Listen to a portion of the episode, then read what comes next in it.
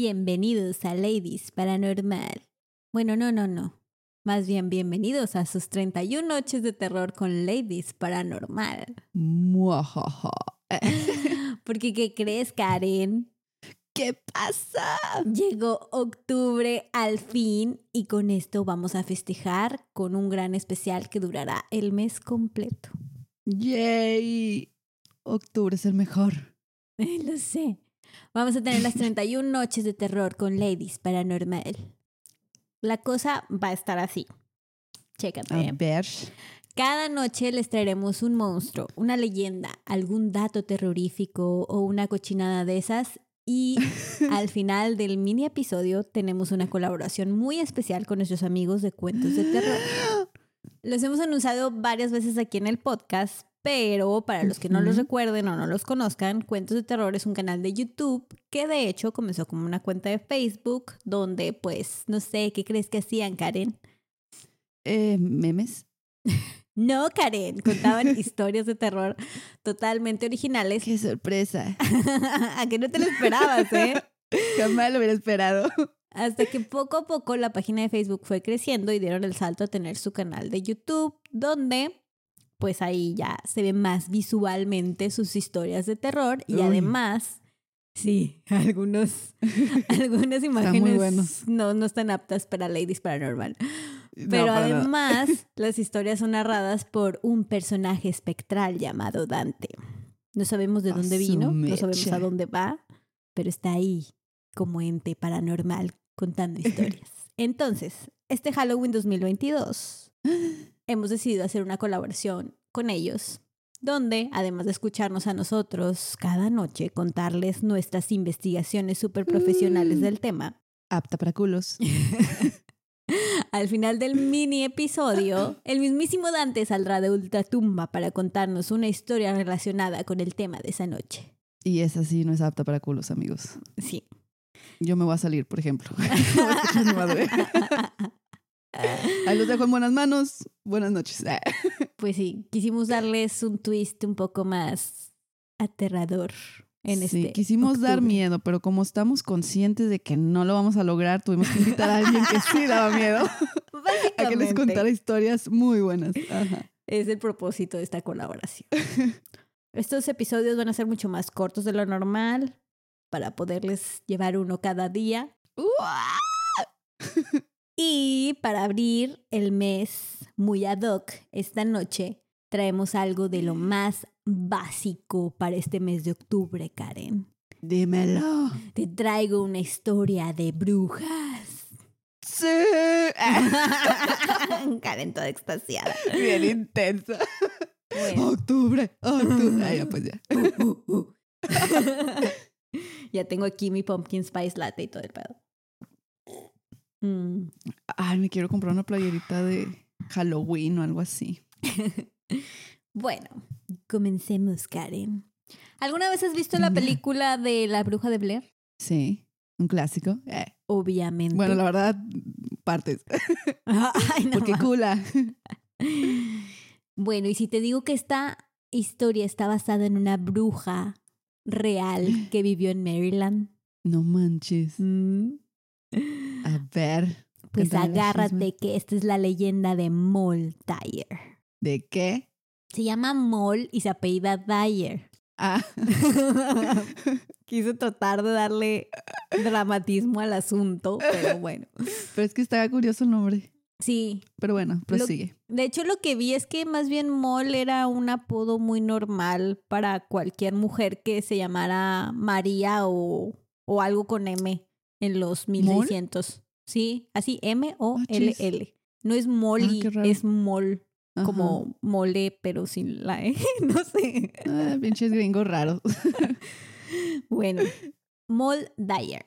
Se supone que era una bruja que vivió en 1697 en Leonardtown, Maryland, y cuando murió dejó una maldición en una roca para todo el Mm. pueblo. Esto que te voy a leer es una inscripción real que está en el lugar donde murió. Justo así dice, ¿eh? Lo traduje tal cual. A ver. Una inmigrante que llegó al condado de St. Mary, que era anciana y soltera, vivía sola en una pequeña cabaña justo al sur de Leonardtown. Conocida por practicar extrañas costumbres, preparar hierbas medicinales y sospechosa de lanzar conjuros, Dyer era vista con desconfianza y muchas veces con miedo por los residentes del condado.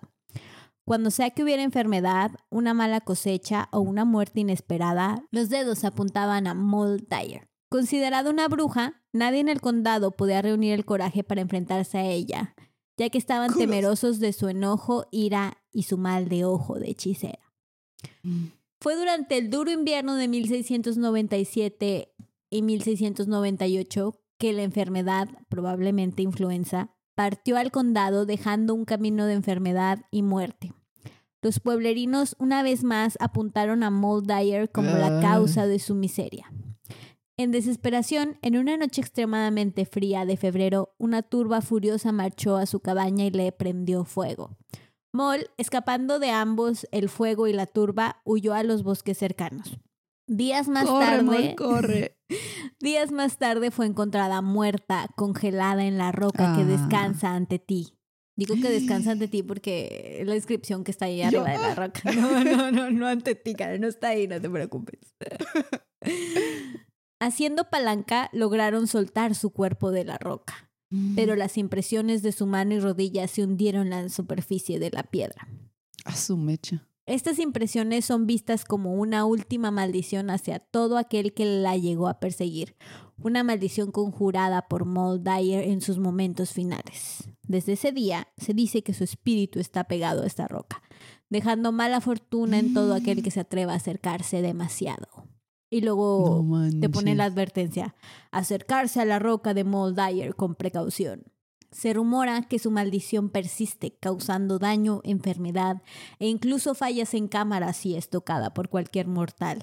Todo por la venganza de Moll Dyer esa noche fría de febrero en 1698. Oh, oh, oh. Verde, o sea que No sé por qué me reí como Santa Claus. Se supone. oh, vaya.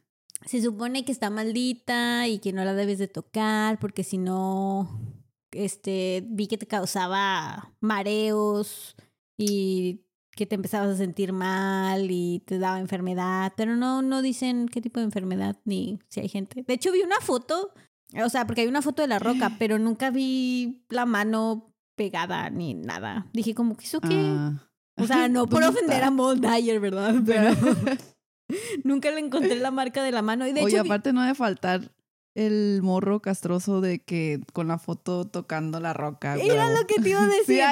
De hecho, porque me puse a buscar así imágenes y lo primero que vi fue una chava haciendo la pose de la foto de Moldayer así en, la, roca. Y yo, ¿What the fuck? A su mecha. Pero bueno. Malditos irrespetuosos. Las historias dicen que su espíritu embruja el terreno, buscando por los hombres que la forzaron a dejar su hogar. O sea, se supone que todavía se aparece por ahí. Y esta parte me recordó mucho a, a la película de La Bruja de Blair. Se dice que la tierra cerca de su cabaña está maldita, porque también tenía, mm. o sea, su cabaña supuestamente ahí sigue. No vi, no encontré fotos, ah, pero supone que ahí sigue. Se supone que ya nunca se volvió a tener una buena cosecha en ese terreno y que hay un registro de un inusual número de rayos que han caído por ahí. Oh, su. Haz cuenta que ahí donde está la roca, ya hasta le cambiaron el nombre a la calle, ya es la Mall Dyer Drive. Ah, no manches. Sí, y se supone que en esa calle se aparece un perro blanco que causa accidentes a la gente que va manejando por ahí. Vaya, vaya. Oye, pero qué feo pensar que muchas mujeres, o sea, inocentes fueron asesinadas por esas mamadas de que es bruja. Sí, ya nomás porque estaba soltera o sabías cosas de medicina. No, hombre, ya me hubieran a mí fregado desde... no mames. Pero sí, básicamente este episodio solo me inspiró a hacer un episodio más grande de, de brujas en Salem o algo así. Sí. Órale, esa no me la sabía. Pobre Mo. Pues sí, es muy triste todo eso, Karen. Pero. Sí, así es. ¿Te asustaste? No. Mm. no te creas, pues. Me interesó. Aquí está Dante entonces. No, la verga. Censura eso, por fin. Ah, buenas noches, señor Dante. Está en su casa. pásele, pásele a lo barrido. Ya no estés jugando con Dante. No, ya sé qué miedo.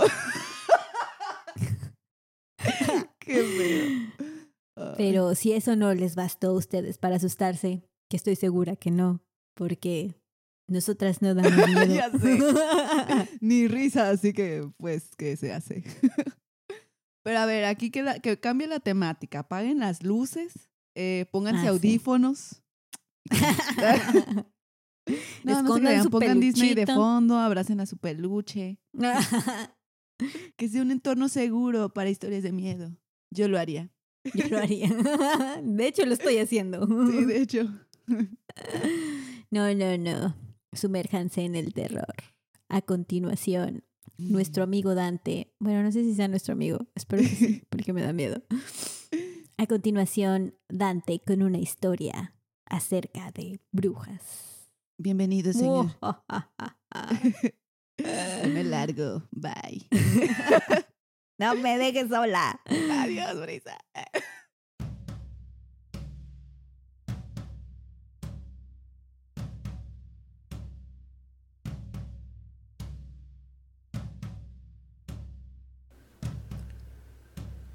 Hola Brisa. Hola Karen. Buenas noches a ustedes también. Claro que soy su amigo. Soy amigo de todo el mundo. Les agradezco por esa tan divertida introducción. Espero que todo el público de Ladies Paranormal haya apagado la luz, pues a continuación les comparto nuestro cuento de esta noche. Los relatos sobre brujas no son ajenos a ninguna tradición o cultura. El uso de magia negra con propósitos oscuros está presente en los mitos de cada civilización conocida. Busquen en los mitos de las culturas prehispánicas, las culturas celtas, las germánicas o en los peregrinos americanos, en las civilizaciones africanas y en los más lejanos rincones de Asia. Incluso la presencia de este uso maligno de los poderes supernaturales está en las mitologías griega y romana. Las brujas, que por un poco de poder sobrenatural y dominio en las artes oscuras se atreven a vender sus almas, así como las de seres inocentes, se esconden en los pasajes de la historia. Hay relatos tan increíbles que describen las extraordinarias hazañas de este uso de magia que se presumen imposibles. Y esta noche vamos a explorar una de ellas. Sabemos que las brujas pasan por un proceso de iniciación, tal como se relata. Fuera en el año de 1708, cuando una familia de campesinos devotos y temerosos de Dios vieron el peor de los sufrimientos que cualquier padre o madre pudieran experimentar. Pues en una noche oscura y nublada del mes de octubre, su humilde choza localizada en medio del bosque muerto fuera invadida por una bruja maligna. Primero escucharon pasos en el tejado y animales gruñendo y ladrando en las proximidades. Los pasos se guiaron a la habitación de sus hijos pero para cuando consiguieran abrir la puerta de madera atrancada por una poderosa magia negra, el horror era indescriptible. Su hijo mayor, de ocho años, se encontraba perdido en un sueño del que nunca despertó, mientras que la bruja se llevaba por la ventana a su niña de apenas seis años, ambas bañadas en sangre. La cuna del hijo más pequeño estaba vacía y ensangrentada. La hija fue llevada por la bruja a su choza, donde por medio de golosinas y de promesas fantásticas le fue adoctrinando y convenciendo de renunciar a Dios y a su fe. Tras una serie de rituales y pequeñas pruebas que se realizaron durante la siguiente década, la niña fue llevada a una colina en su cumpleaños decimosexto para besar la pata izquierda de un macho cabrío de más de dos metros de altura como muestra de su devoción hacia él. Pero para completar su transición total, un último acto debía ser perpetrado. Así, tal y como hubiera sucedido diez años atrás, la nueva futura bruja se internaría en el bosque para encontrar una choza de la cual poder robar a un infante. Pero en su lugar encontró su viejo hogar. Encontró que sus padres continuaron con sus vidas y crearon una nueva familia, acompañados por un par de gemelos de temprana edad. La chica se escabulló en la habitación de los niños por la noche, pero el ruido de la ventana rompiéndose la delató. Su padre entró en la habitación con un mosquete apuntándole, sin reconocerla por el paso de los años y su apariencia cambiada por el uso de la magia negra. Ya no era la dulce infante que fue secuestrada, sino una mujer con apariencia demacrada a pesar de su corta edad. La chica susurró extrañas palabras incomprensibles para su padre, y sin darse cuenta, se colocó la punta del mosquete en la boca y jaló el gatillo. El estruendo atrajo a la madre a la habitación, quien al ver tan horrorífica imagen comenzó a gritar de desesperación. Su hija, ahora novicia del mal, ejerció de nuevo su magia oscura, provocando que la mujer dejara de gritar, de llorar y de vivir cuando ésta comenzara a golpear su cabeza en contra de la pared hasta perder el uso de la razón. Incluso inconsciente, su cuerpo continuó golpeando su cabeza contra el muro de piedra una y otra vez hasta perder la vida. Con los niños sumergidos en un sueño profundo, la chica los tomó a ambos, despertándolos en un trance y llevándolos consigo, pero no para su iniciación en las artes místicas, sino para su propia diversión.